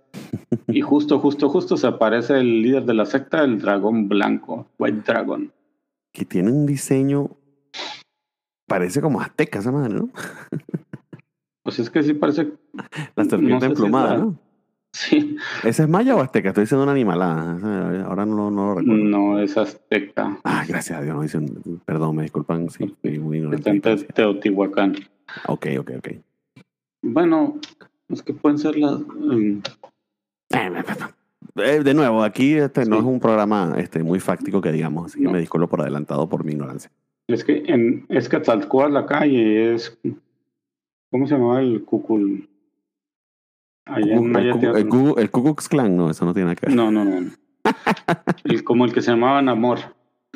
Ah, pero sí es maya. Se supone que Sí. el amor en, en, Es que en son- el MCU es maya, ¿no? Sí, pero son, o sea, la serpiente emplumada tiene los dos nombres. Ya, En- ya, ya, ya. Con las tecas es Quetzalcóatl y con los mayas es el, el otro. Mm, como Zeus y. Bueno, no, perdón, como. ¿Qué sería? Estos dioses griegos que, que luego heredaron los romanos. ¿Cuál es el nombre de Zeus en la mitología romana? Ay, Dios, amigo, estamos muy graves. Después lo busco. En todo caso, el dragón rojo tiene. Dragón blanco, perdón. Tiene puntas este, en sus garras rojas. Está muy emplumado. Está interesante el diseño, aunque medio ridículo, ¿no? Porque este Sí. dragón muy asiático, con elementos así este, propios de desfile este, chino, pero puesto en este traje, ay, no sé, está, está medio raro. Y que básicamente lanza este, gas por los ojos, y la, pero la- el rostro del tipo que lo lleva este, está Ujú. enfundado en, la, en las mandíbulas de este dragón, ¿no? En la boca del Ujú. dragón. Bien peculiar el diseño, bien raro. Sí. Pues la historia no, no da para mucho. O sea, básicamente lo quieren secuestrar porque entrenó con ellos y ahora tiene que rendirle culto a, su secta. No sé, pero él no quiere. El dragón tiene un montón de artilugios, como ya vimos que dispara gas y también dispara fuego de la nariz, Sí, ese, Tiene tiene, un, montón de un montón de cosas ahí en esa, garras con veneno. en esa sea, máscara, sí. Es, es parte, estamos en los setentas, estamos en la época donde las películas de artes marciales asiáticas eran el furor en Estados Unidos Exactamente. Pim, pim, pim, pim, pim. sí, y se impregnó a todas las series de televisión, Y los cómics. cómics. Exacto. El tema es que terminan capturando a Spider-Man tratando de ayudar a Philip Chang, este, y que en su momento le dicen, bueno, si, nos, si te unes a nosotros, vamos a liberar a Spider-Man. Eh, porque estamos a punto de lanzarlo en este montón de este aceite hirviendo. Van a hacer, van a hacer carnitas con él. Y Philip Chang, lo siento, Spider-Man, pero no puedo unirme a los dragones. Es- Lo tengo prohibido. Entonces, básicamente hacen carnitas de Spider-Man. Así, Hola. lo, avientan al caso. Lo avientan el caso. Con eso vemos al Sí. 185, que se supone la graduación de Peter Parker, o al menos eso es lo que nos prometen este, en la portada, cuyos nombres, si vemos, en este caso si se trata del mismo Ross Andrew. Eh, y tengo notado acá, aquí yo que, eh, no sé si, sea- si- si esto sea cierto, pero yo puse aquí último número de Ross Andrew, que va a dejar el título después de este número, será así, pero no Ujú. haberme equivocado. Sí, creo que sí es el último de él. Y pues, Qué con triste, justa qué razón, porque pues Spider-Man lo hicieron qué carnitas, pues ya no que- va a haber Spider-Man. Exactamente, pero qué triste porque qué número más malo. Sí. O sea, la manera en que se salva del aceite hirviendo este Peter es muy graciosa porque se envuelve en telaraña. Eso le da un traje protector que no dura mucho. Logra escapar eh, saliéndose de la tina de, de- de aceite hirviendo y se va a lanzar al Hudson y queda ahí todo quemado su traje. That's it. Sí. Lo interesante es que los dragones, ah, ya matamos a Spider-Man y no se unió este, vámonos. ¿Qué no se supone que lo secuestraron para que se uniera a ellos, pase lo que pase? Y Sí, sí, sí, se, van. Vámonos. sea, vámonos, no se unió, ah, pues ni modo, vámonos. Ok. O sea, se, se va Spider-Man envuelto en llamas y ellos huyen despavoridos, dejando a quien habían secuestrado. Porque no, no podemos este, a- este, eh, exponernos a otra confrontación. Amigo, salió huyendo envuelto en llamas. O sea, persíguelo para rematarlo. What- ¿De qué carajo estás hablando? Ya le ganaste. Yo, se me hace que se le acabó el veneno de las garras y el fuego de la nariz. Y por eso mejor se fue. Se me hace que el escritor necesitaba este, momento de paz eh, y, no consiguió una mejor excusa. Lazy writing. Y esto es Mark Wolfram, ¿ok? Ujú. sinceramente. En fin, este, pues libera a Philip Chan y Philip Chan le cuenta ay, que, que estaba en Hong Kong, este, eh, huyó de Hong Kong porque esta gente estaba persiguiéndolo para precisamente no tener que unírseles eh, y lo persiguen hasta Nueva York donde lo obligan a que así lo haga porque son esta banda criminal que tenía aterrorizado a todo Chinatown, eh, la razón por la que, que el dueño de aquella joyería no denunció cuando estaban este, asaltándolo. Y pues, tenemos un pequeño de, de mostrar por qué el dragón blanco es el, es el mero bueno. y Que un- uno de sus filiales se le, pone el brinco y lo derrota. Y en eso, ah, mira, el Spider-Man te está persiguiendo con el rastreador. Un rastreador No. que, como, como siempre lo he dicho, este, Spider-Man, si le vas a poner un AirTag a la gente, trata de que no tenga forma de araña. Digo, Pero luego, ¿cómo van a saber de quién es? exactamente. Imagínate, este rastreador es mío. No, Batman es el mío. Mira, tiene forma de araña. Ah, perdón. Ay, en fin, le pone un AirTag a la gente Spider-Man y con eso los consigue. Qué bonito que vivamos en una época, este, Spider-Games, que ya existen esos rastreadores. Porque eso Sí. básicamente es lo que es un AirTag o este, los, los Tile. No sé si sabes que son estas- estos, estos aparatitos que tienen los de Apple y también los que funcionan con Android. Que se los Sí, pones pues. a tus cositas y así no se te pierden. Es NFC, ¿no? Tecnología NFC. Entiendo que es NFC Bluetooth, pero los AirTags Mm. funcionan de manera de que no importa dónde estén, se conectan al iPhone que tengan más cerca y así puedes Mm, seguir sí. tus cosas. Así que la gente en estos días se lo pusieron de hecho a, a un, a un, un paquete de despensa de arroz y de, y de Ah, frijoles sí. y demás que supuestamente era para el terremoto de Turquía. Entonces una periodista dijo, vamos a decir verdad. Se lo Que salió un puso. Exacto. Digo, Ay. una de las bolsas, digo, una de las bolsas sí se fue a Turquía, sí, una, porque puso varias, hizo varias muestras, pero como dos o tres terminaron encerradas en un almacén en Ciudad de México y tienen meses ahí. Ah, mi México mágico. Pero en serio, que qué buena idea que se le ocurrió eso, muy buen, muy buen reportaje. Ay, ay, ay. Pero bueno, en fin, volviendo, o sea, ahí sí, ella puso rastreador y fue público y lo, y lo seguía todavía en la cuenta de. Twitter. Eh, pelean de nuevo. Este, hay algo, hay algo el que me gusta. de- adelante. Dar tres páginas atrás. eh, antes. Esto, o sea, mira, el dragón y todas las artes marciales que utiliza así, ya, ya, ya, y el Spider-Man con una patada futbolera. Tenga. es cierto. Porque es una esposa, o sea, Rosandro aquí trata, bueno, Rosandro es espectacular en las peleas, es una lástima que se esté yendo del título, realmente no, no, me recuerdo quién es que lo reemplaza, pero sí es muy triste que eh, pasa básicamente la escena de, de Indiana Jones de, de la gente haciendo de malabares con, con las armas y demás, de que van a pelear, le saca la pistola, le da un tiro y ya con eso es suficiente. Lo mismo pasa con el querido White Dragon, de quien no, nunca le vemos el rostro, por cierto. ¿eh? No, pues nomás lo dejo ahí. y ya, Lo deja ahí para que se encargue de ello, de ello la policía. Y luego, como si fuese, se tratase de otro número, este, tenemos eh, nada más y nada menos que el señor Robertson eh, en la habitación de la tía May, quien está despertando del coma que le causó el trauma de haber visto a Spider-Man pelear en su, en su habitación anterior, porque la movieron de nuevo para cobrarle más a Peter. Eh, y con una TV donde este. Y fumándole encima. Exacto. Sí, fumándole encima además. Donde le dice a Robertson: Mira, que aquí van a transmitir la graduación de Peter. Él quería que la vieras. Porque efectivamente este, está a punto de graduarse el buen Peter Parker. Eh, lo felicitan eh, Flash Thompson y, y, Harry. Y Harry Osborn. Y se acerca a su cita, es Betty. Mary Jane efectivamente se alejó un buen rato. Sí, ¿y por qué lo están transmitiendo en televisión? Pues básicamente porque Jonah es como el padrino de generación de ahí de, de todos. Ese que el que le toca dar ese discurso, eh, de hecho, ese es medio famoso en las universidades, pero no para graduación, sino para el comienzo del año, eh, que, que, alguna celebridad o, figura importante de, de un discurso a, a, los que están por empezar, sobre todo empezar por la universidad, pero en este caso pues es Jonah que los aburre a todos. Em, y finalmente descubrimos que Peter no se va a graduar, o sea, no leen su nombre y cuando va y le pregunta, en vez de haberlo hecho antes y de este, haber hecho todo este show, cuando va y le pregunta al decano, le dice que te falta un crédito. Que no fuiste a la clase de gimnasia. De gimnasia. No, bueno. Gimnasia en la universidad. Bueno, yo, yo, tenía una clase de actividad física en mi primer semestre de la universidad, literal valía un crédito, pero eso lo haces en el primer semestre. Vas un par de veces, corres y ya. Sí, o sea. Lo que no entiendo aquí es que cómo funciona esta universidad. Porque nuevo después de que a salir. Puede ser, pero en mi caso en particular, de, no podías avanzar a otras materias del segundo semestre sin haber terminado ese crédito. Precisamente para que no te pase esto, ¿no?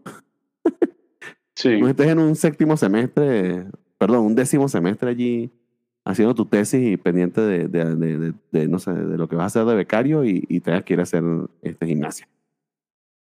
Pero bueno. Lo triste es que pues nadie le dijo antes, ¿verdad? Me imagino que trataron de decirle antes, pero no estaba disponible el pobre Peter. Pues sí. Amigos, y me disculpan el error porque deberíamos haber leído estos números de los que vamos a comentar ahora de espectáculo del 17 al 20. Pero ahora que lo pienso no va a afectar demasiado eh, el orden ni la historia.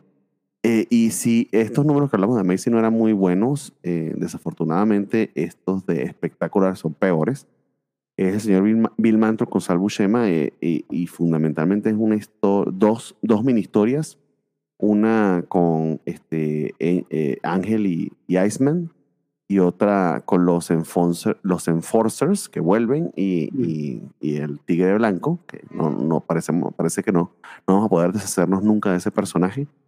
Y de esto yo quiero hablar muy rápido porque verá que son muy malas. No sé qué te pareció a ti. Este, básicamente estos números es un comercial para los el cómic de Champions. Pero es muy raro porque es un comercial para el cómic de Champions, pero cuando ya se había terminado el equipo de los Champions. Mm, como que trataron de salvarlo, eh, vayan a comprar el último número de Champions antes de que lo cancelemos. Ok. Sí, porque básicamente es eso, o sea, mandan a Peter Parker a Los Ángeles, creo es donde están las, las la base de ahí, de los Champions, para que vaya hacer un reportaje, curioso cuando él es el fotógrafo, sobre el final de los Champions. Porque el Ángel, este, ¿cómo se llama? Warren, Warren, tercero. Era el que estaba financiando el equipo, porque pues millonario y así. Este, lo curioso es que, pues, Es que hay un montón de elementos muy raros acá. O sea, eh, aparentemente a Worthington, a Warren le vendieron un edificio que se estaba cayendo a pedazos. cayendo a pedazos. Eh, de hecho, la primera escena es Peter, cuyo sentido arácnido deja de funcionar justo, justo en ese momento para que podamos tener este drama.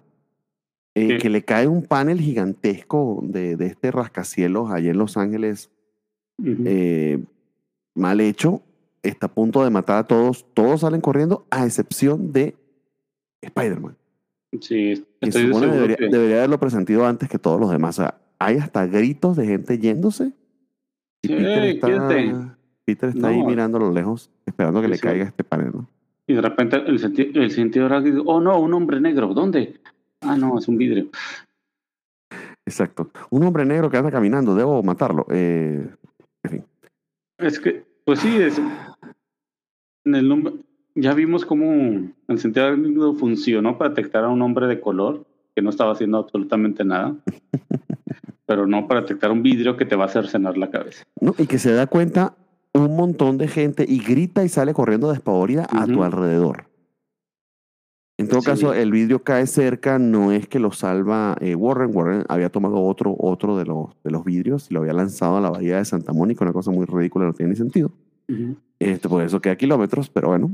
Este, y Peter hace un salto inhumano para la, este, al- eh, salvarse del vidrio. Todos lo ven, se dan cuenta, pero ah, es que es la adrenalina. Sí, la- La adrenalina de claro, algo que se dio cuenta hace dos segundos. En fin, no tiene sentido. Lo siento, amigos. El cuento que se le desmadra la cámara y Warren le compra una nueva. y ya lo invita a platicarlo mientras le da un cafecito. Y tenemos un resumen como de tres páginas de qué es lo que estaba pasando. ¿Cómo que se llama este cómic? Los Champions. Los Champions. Que es un grupo muy raro de superhéroes porque estaban. eh, Ay, Dios mío. Está Hércules, que en ese momento aún no era bisexual y tenía una relación con Black Widow, entre todos. Eh, Iceman, quien tampoco había salido del closet. y tenía una relación con. Ay, se me olvidó quién es este personaje. Imagino, imagino que es compañera Eh, de Natasha, ¿no? Era, no, es una rusa, o así, sí decían el nombre. Creo Pero que no está, si, si era parte de, no si sé. era parte de la Sí. Black Widow igual que, que Natasha. Pero bueno, era la- el, el interés romántico de Bobby, que en ese momento estaba metido en el, aún metido en el closet más o menos por Narnia, se llama Ujú. Lainia. El pobre Bobby está muy este, eh, frustrado por ello, pero básicamente porque es gay y no se ha dado cuenta. Es que Eh. sí, es uno de los grupos más raros que ha dado Marvel, o sea, Porque, o sea, le, le digo todo esto, tenemos estas dos parejas, ¿no? Estas dos parejas que además, Sí. bueno, Hércules sí, sí, es supuestamente bisexual, pero Black Widow con Hércules no me parece una pareja para nada, No, me parece forzado.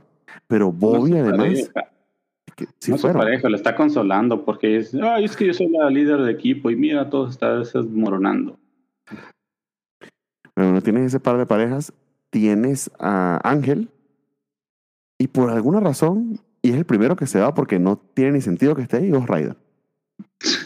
Es, que es tan, tan raro, o sea, pues los mutantes todavía pues, se conocen, eran compis, pero la viuda negra, Eran compañeros de la, eran compañeros de la academia Sí. de, de- Bueno, que aquí están. Precisamente los que quedan son, este, Bobby y, y Warren, ¿no? Ángel y. Iceman. Que tiene sentido, se supone, si es que están respetando la historia de ellos dos como parte del equipo original de X-Men, ¿no? Sí, y pues me imagino que Hércules porque necesitaban a alguien musculoso, ya Ghost Rider porque se les hizo bonito, no sé. O sea, no tiene sentido que Ghost Rider, para empezar, esté en un equipo. Y en este equipo, Sí, en fin, eh, no tiene ni sentido, whatever. Este. Se termina de ir este Ghost Rider y cuando se va Ghost Rider todos lo usan de excusa porque Lani aprovecha para romper con Bobby porque Bobby es y él no lo sabe. Este, y hace que Hércules y Black Widow se vayan porque nada, tienen, tienen que ser libres. es la excusa. Eh, sí, ya nos queríamos ir también. Vámonos.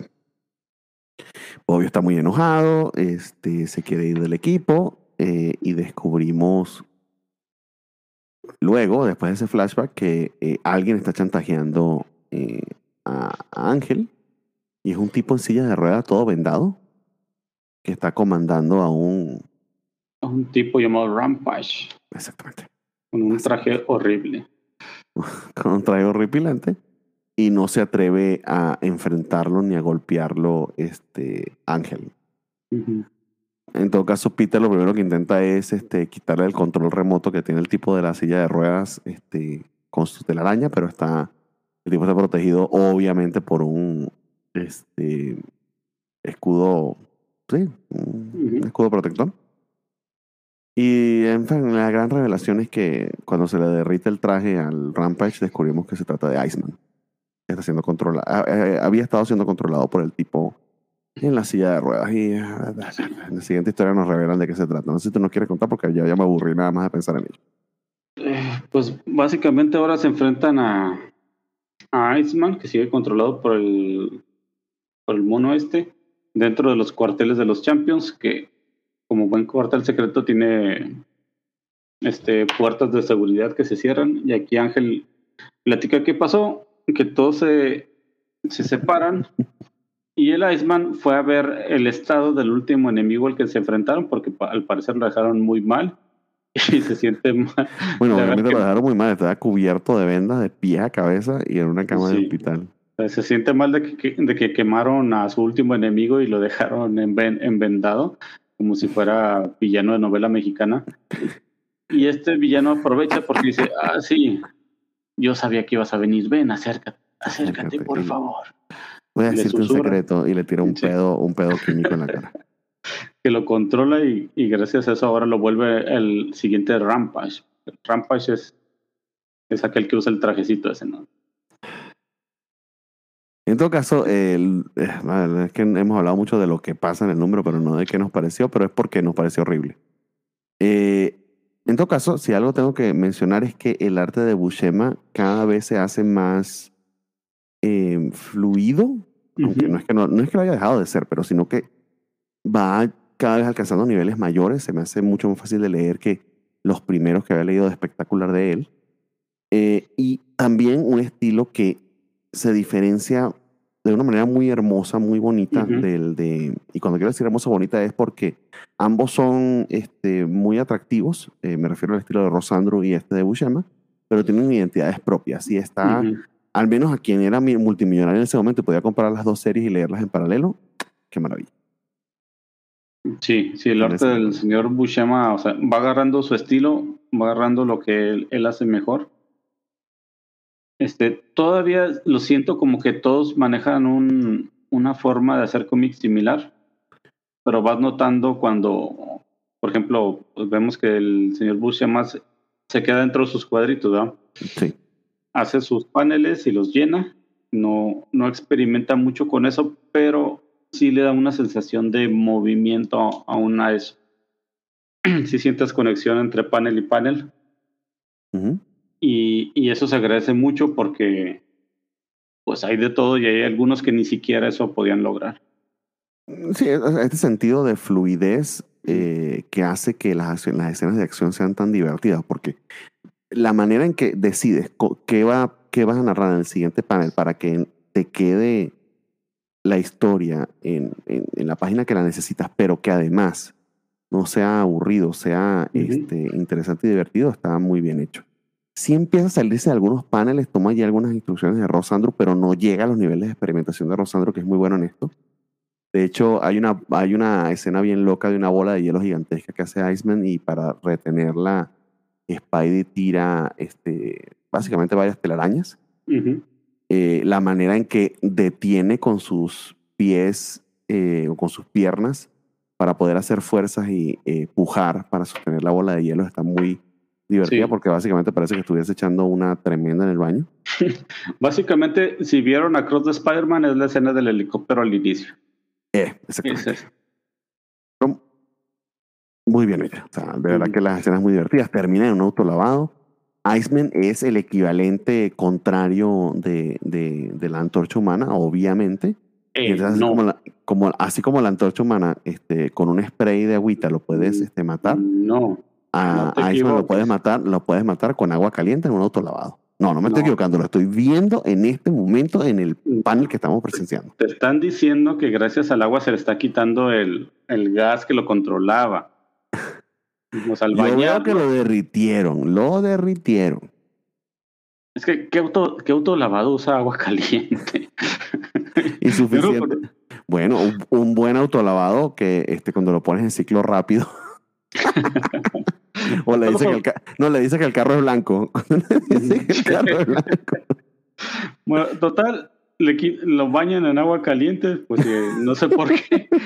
no sé qué autolavado tiene agua caliente, pero y eso hace que se le salga el chamuco, eso es todo. Eso, entre el baño y que lo derriten, pues ya se le sale el gas. Pero como Iceman tiene identidad secreta, hasta donde yo sé todavía. Mm, ¿Sí tenía identidad secreta los x Ni puta idea. En bueno, caso, Peter, Peter, tampoco sabe, entonces, ay, no voy a revelar que se trata de Bobby. Y le teje un perfecto y hermoso antifaz que se queda. Ah, e, es exquisito la, la, la, la, artesanía y la capacidad que tiene Peter para tejer con su con su telaraña, porque le hace un antifaz perfecto a Bobby, este, justo en el momento que están todos por ver este, su rostro, como si a alguien le importara. Y ya, y ya lo llevan allá donde pues el Warren está sosteniendo al mono este que pues, prácticamente se murió del, del susto también. Y es, pero antes, mucho antes de eso, estaba más preocupado con la gente que le diseñó el edificio porque se dio cuenta que tiene un montón de fallas estructurales y sus ingenieros, arquitectos y demás constructores se lo usaron lo más barato para ayudarle a que el edificio no saliera tan caro. Y, y, y, deciden tener una junta e ir a decírselo en medio de este montón de putazos y destrucción de estos tres superhéroes entrándose a golpe limpio. Y ellos allí parados esperando, en el momento que salen disparados Spider-Man y Iceman, y que está a punto de perseguirlos, en medio de ese frenesí, de toda esa acción, estos tipos lo toman del hombro muy delicadamente a Ángel y le dicen, un momento, eh, tiene un momento para que hablemos de Jesucristo y su verdad. Señor, yo sé que está ocupado. Ridícula, sé que está ocupado, me parece que hay un pequeño problema, ¿no? Veo los vidrios, los gritos. Eh, salieron disparados dos de sus amigos de, de, de, un vigésimo piso, pero ¿puede hablar un momento? Necesitamos contarle algo. Yo sé que anda ocupado en un team-up superheroico, pero hay que hablar sobre este edificio y cómo lo hemos hecho a base de palitos y pegamento. Un, sin, sinsentido y una ridiculez que no tiene ni cabeza. Y obviamente enojado los corre y los, los va a demandar porque le hicieron un edificio de papel que se que con cual pelea super, cualquier pelea superheroica se anda cayendo. Volvemos a Nueva York. Vemos nuevamente a Héctor Ayala, quien a su vez este, está persiguiendo el romance entre Flash Thompson y Shan Chan. Chan Chan, Chan Shashana. Shashan. Shashan. Eh, y Héctor a su vez, eh, pues anda conociendo a una señorita. Señorita. Que, le llama la atención, le parece atractiva y bonita. En todo caso, Peter está de vuelta a Nueva York y algo pasa. Va en el avión y de repente. Justo en el avión, ¿qué está pasando? Sucede una explosión tan grande en algún lado que afecta al, al avión. Cosa que no sé si efectivamente volvemos a ver como tal, porque de hecho pasa eso, afecta el avión, pero ahí nos quedamos, ¿no? O sea, eso queda como en suspenso.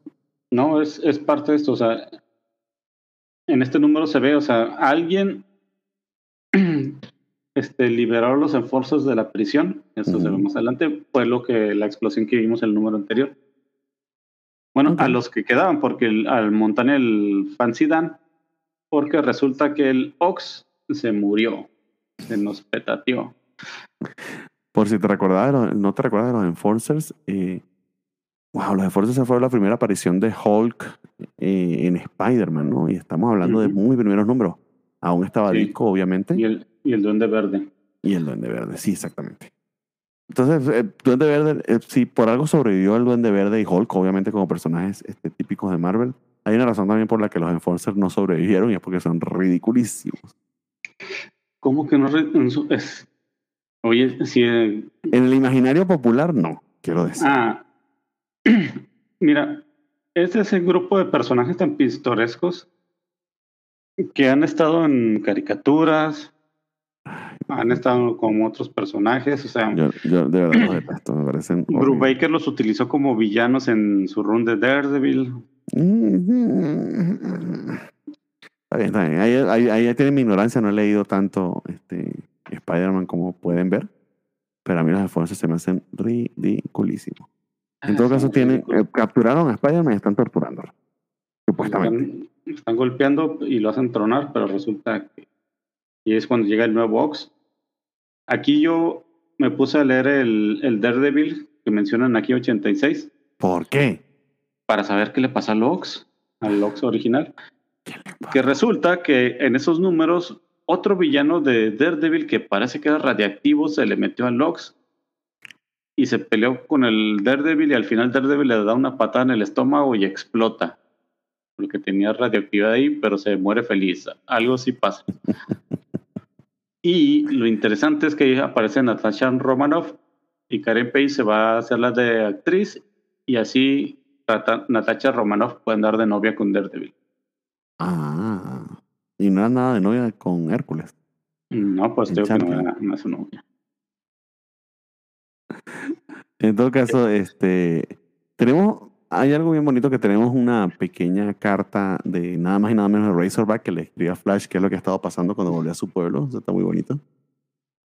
Eh, y continuamos con la historia de, de Héctor Ayala saliendo ahora con esta chica, que olvidé su nombre, de hecho. Por ahí lo dicen. No sé si tenga nombre. Sí debe tener, pero ¿A quién le importa? esa. Ah, bueno, a ti- probablemente te importe y quieras leer al respecto porque fuiste a Daredevil a leer sobre Ox. Bueno, total que los Enforcers llegan a, a ese restaurante donde justo, justo, justo están todos. Está Ujú. Flash con Shashan, está Héctor Ayala con su novia. Y están haciendo todo eso alboroto para que llegue Spider-Man y se enfrenta a ellos. Obviamente Spider-Man no batalla para de- derrotarlos. Héctor Ayala piensa en transformarse en el tigre blanco y ayudarlo, pero ve la trapeada que le están dando. pero son, forces y prefiere no meterse y No solo meterse disfrutar el show. El tema es que hay alguien eh, viendo la transmisión. eh, descubrimos muy rápidamente que se trata. Se trata de Lightmaster, que es el que ha estado orquestando todo esto. Y gracias a la confusión de lo que sucede este, con la entrada y salida de Spider-Man, que del último que sale luego de que Spider-Man se va justamente Héctor Ayala, pues concluye Lightmaster que Héctor Ayala es Spider-Man. Sí, ¿Qué es que que qué era lo que estaba buscando este, uno más uno es dos, sí, claro. Ujú. Que mm, tan- desde su punto de vista, al menos tiene un poquito más de lógica que otras cosas que hemos visto hacerle Sí. a otros villanos, ¿no? En todo caso, Lightmaster, ese era su plan secreto, por eso había contratado a los este, Enforcers para descubrir de quién se trataba este, Spider-Man. Los Enforcers, está muy graciosa esta escena de interrogación con la policía este, que los captura y justo Spider-Man se va a escuchar la, Sí, a escuchar la interrogación para saber Ujú. de qué se trata o, o- o quién había ¿Cuál es estado plan? detrás de ellos, cuál es el plan.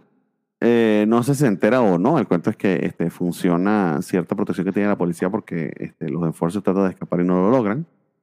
Eh, y algo, no sé si es importante o no, pero es que Peter le hace un techo a su departamento y eso hace que, que No, es la señora tiene- Muggin se moleste mucho. tiene tragaluz su techo, entonces se mete por ahí, el techo de su departamento, y en el momento que se mete, pues es un departamento tan de baja calidad, alguien olvidó dejar que dejó su ropa ahí tendida y pues se está mojando, está lloviendo, y se cae el techo. La casera se despierta y va, eh, ¿qué onda?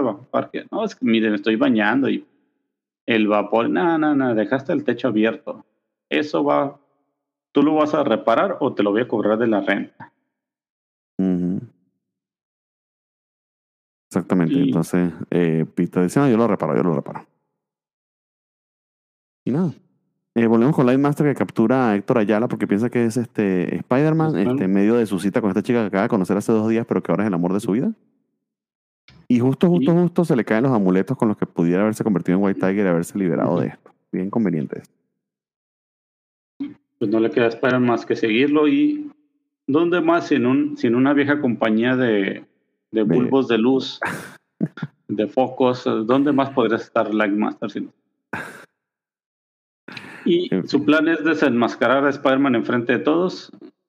Mm, no sé, yo creo que era más fácil matarlo que, que causarle una vergüenza, pero Spider-Man en ese alboroto, pues le da, le avienta los sus, amuletos al Héctor Ayala, mientras se enfrenta al Lightmaster y así Héctor Ayala se convierte en White Tiger a la vista de todos.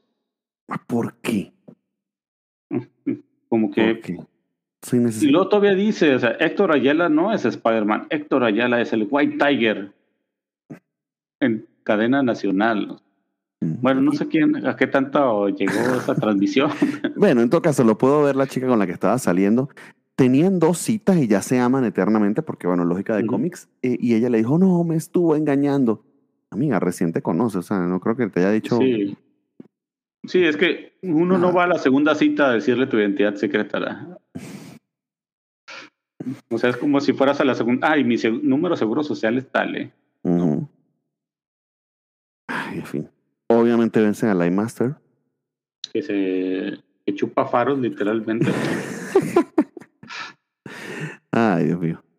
Y poco más eh, de rematar aquí. En todo caso, nos movemos al número 21 para hablar de estas pequeñas series de espectacular. 21, 22 23 creo que podemos rematarlo y con eso cerramos el programa rápidamente. Eh, del 21 poco ya tengo de contar. En todo caso está el escorpión, que es el villano favorito de, de mi querido Spider Games. O este o es el hombre miados o el choker. No me acuerdo cuál de los tres es más ridículo.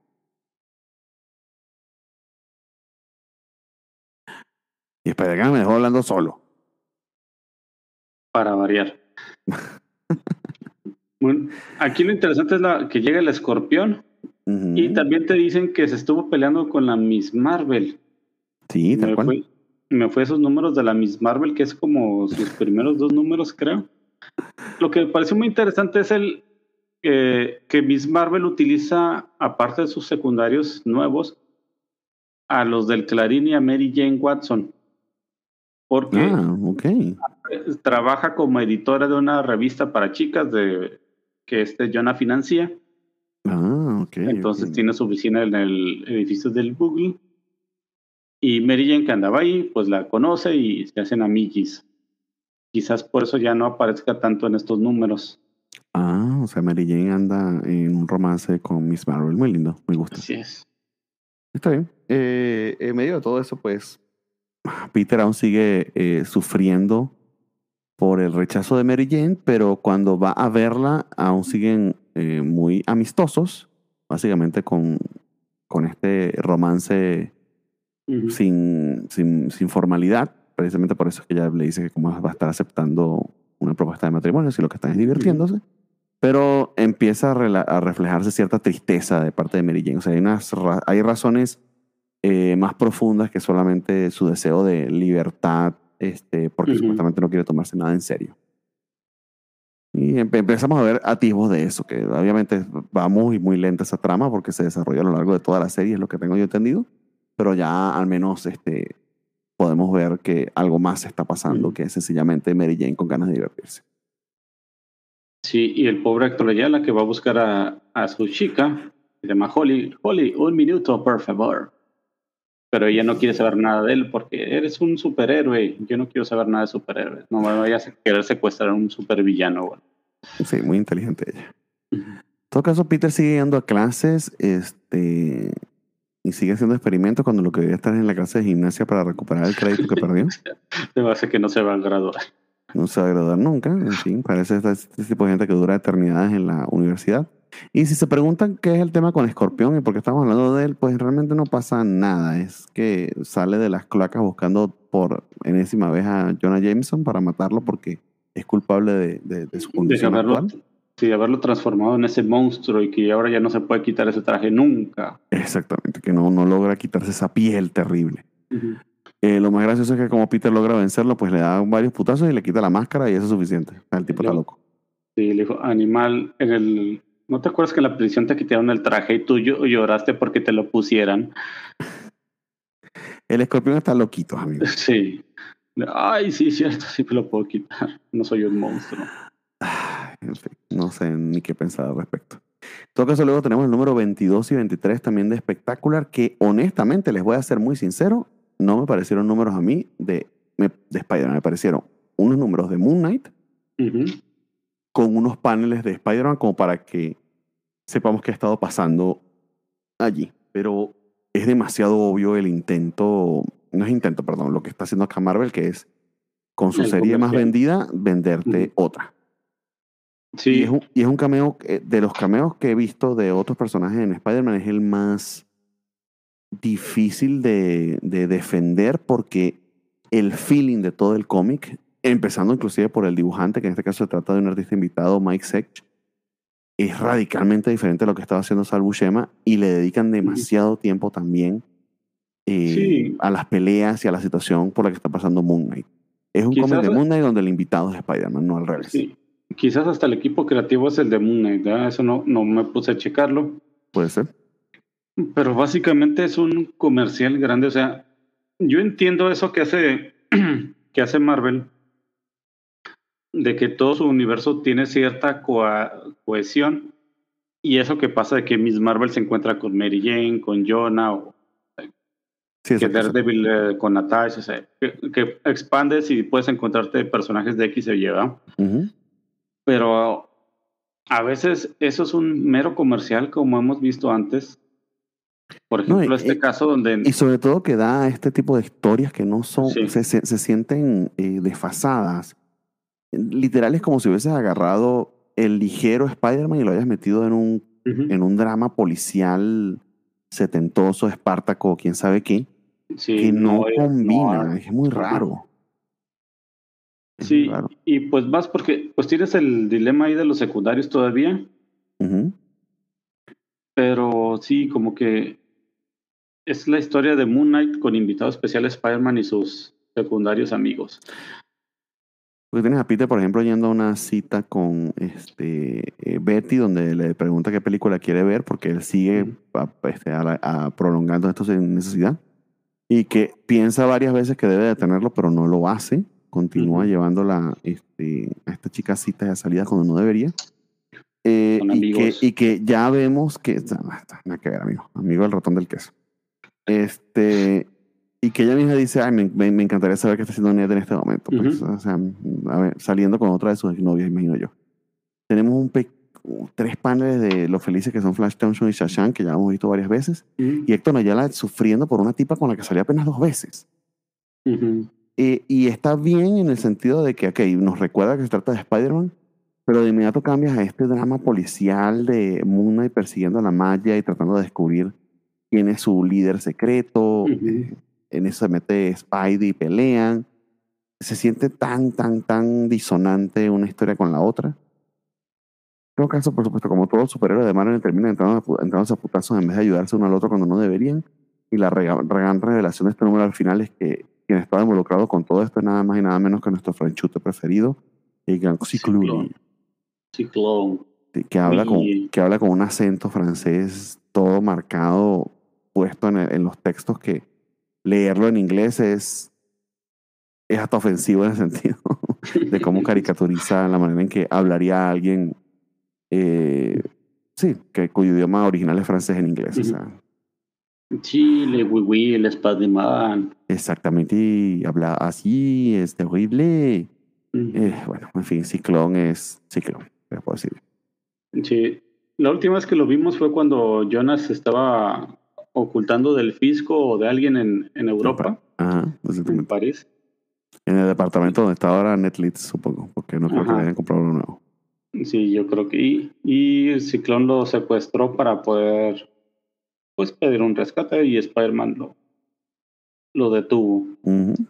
Que nadie se pregunta cómo Peter Parker, eh, Peter Parker y Spider-Man andaban por París en ese mismo momento, pero quedó eso ya No. abierto.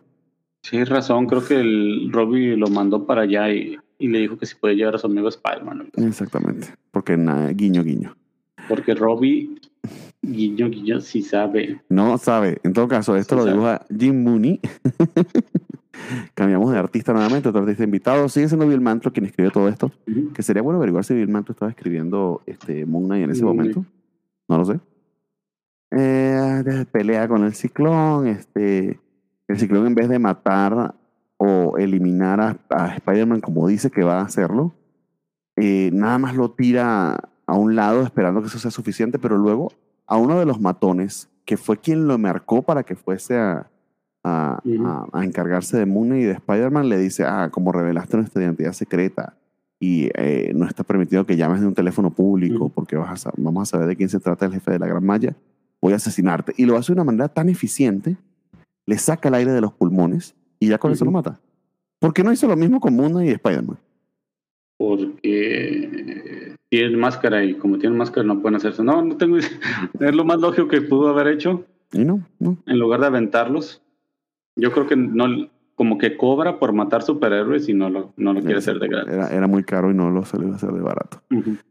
En todo caso, de nuevo volvemos con los personajes secundarios. Descubrimos Sí. que Mary Jane saliendo con este con, un- con otro tipo, con Marty. Lo chido de, de la, la historia del, de Héctor Ayala es que toda su familia, es como su papá lo ignora. Oye, papá, Héctor es el White Tiger. Ujú. Ujú, ujú. Detrás del periódico y. Que, que, por cierto, el papá lee el diario. No estoy bromeando, no es el diario, sino el Diario. diario. sí. Ah, En fin. Y todos, ah, ¿por La, hermana de Héctor es la que más lo este, molesta. Y la mamá le hace sus chilaquilitos con salsita. Y, ah, Claro, una comida, por, la, com- la comida puertorriqueña por excelencia, chilaquiles. Como bien sabemos, tradición caribeña. Está como los mariachis en, en Lima, Perú, cuando llega Indiana Jones y la calavera de cristal. En fin, amigos, ¿qué les puedo decir yo? Este, este, Moon- cosas de Moon Knight, este, descubre su baticueva, que, que Moon Knight no es Batman, no me entiendan. Invita a la baticueva este, de- de- a, a- a Spider-Man, Spider-Man. Moon Knight, y hacen un plan para meterse en esta reunión que van a tener de la magia. La manera en que descubren dónde va a ser la, la reunión es tan ridícula. Básicamente tiene un modelo a miniatura de Nueva York en su baticueva Moon Knight con sus batimierdas, este, por si vieron Flash, ya saben a qué me refiero.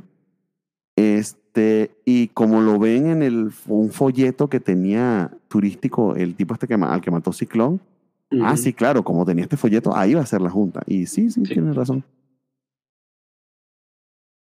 Y sí, ya se van en el Moon, Moon Knight cóptero, de la Moon Knight, de la Moon Knight base, a la Moon Knight pelea. Ay, amigos, esto es ridiculísimo, ridiculísimo. Es terrible como vencen a Ciclón, básicamente le dan un, eh, un golpe y Moon Knight había preparado una cápsula eh, que lanza ciertos, gases que, que hacen un efecto contrario contra Ciclón. Y así lo atrapan y tú te quedas con la idea de que iban a descubrir quién era el jefe de la magia, pero eso no va a ser en Spider-Man. Eso supongo yo será en Moon Knight porque Aquí, no, ya vámonos, fuga. Pavor. fuga, exacto. Y es el último número del que tenemos que hablar de, de, de espectáculo, pero que yo recuerde, eh, eso no lo, no lo, no lo comentan nunca. Ujú. O sea, te quedas ahí con eso ya. Sí. Que viene el Hypno Hostel, pero creo que de ese no vamos a hablar. eh, y yo creo que lo Eh, podemos dejar hasta aquí, estimado. Para Sí. no hacer esto demasiado largo.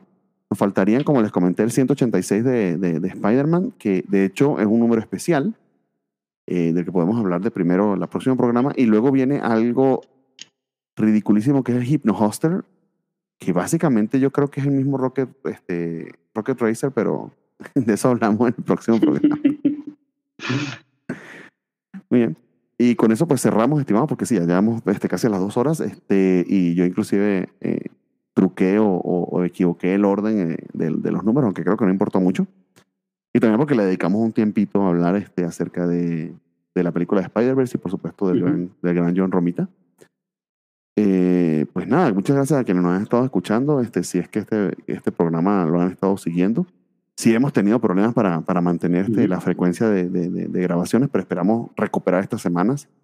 Te propongo de nuevo, este, Spider-Man, que nos veamos el próximo domingo a ver si nos da chance. Muy bien. Y, Y continuar para- ya con el programa 20. Y, y la idea sería ese programa 20, este, pues hacerlo en vivo. amigos, para celebrar este, la vigésima edición de Desde el Clarín. Supuestamente Sí. lo íbamos a hacer comiendo menudito, pero con este calor. No importa, así mero. Vamos a si hacemos un programa en vivo domingo 7 de la mañana, el que a ver quién no nos acompaña. Probablemente vamos a hacer tú y yo nada más, pero nos vamos a comer Ujú. un menudo, amigos. Si nos quieren acompañar, aquí vamos a estar. Así es, Domi- próximo, próximo domingo, ¿qué es? El próximo domingo 25 de junio, porque ya cumplimos aniversario, de hecho ya tenemos un añito, este, entonces la idea va a ser celebrar 20 programas y el primer aniversario desde el Clarín. Entonces, este, acompáñanos en esa edición especial. Después lo vamos a estar, este, por supuesto, rememorando. That's it. Este, amigo, no sé si Sí. tienes alguna, algún este, mensaje a nuestros queridos escuchas o si lo dejamos hasta aquí. Dice, no, muchas gracias a todos. Recuerden seguirnos en las redes sociales de, de La Covacha. Eh, suscríbanse a YouTube, a Spotify, donde pueden ver todo, ver y escuchar nuestros programas, ya que en Spotify también lo estamos subiendo con video la mayoría. Y pues sigan, sigan dándonos su apoyo de- señor. con, este, con este bello programa. Pásenselo a sus amigos y en especial a sus enemigos Exactamente. Para que disfruten con nuestras bellas voces.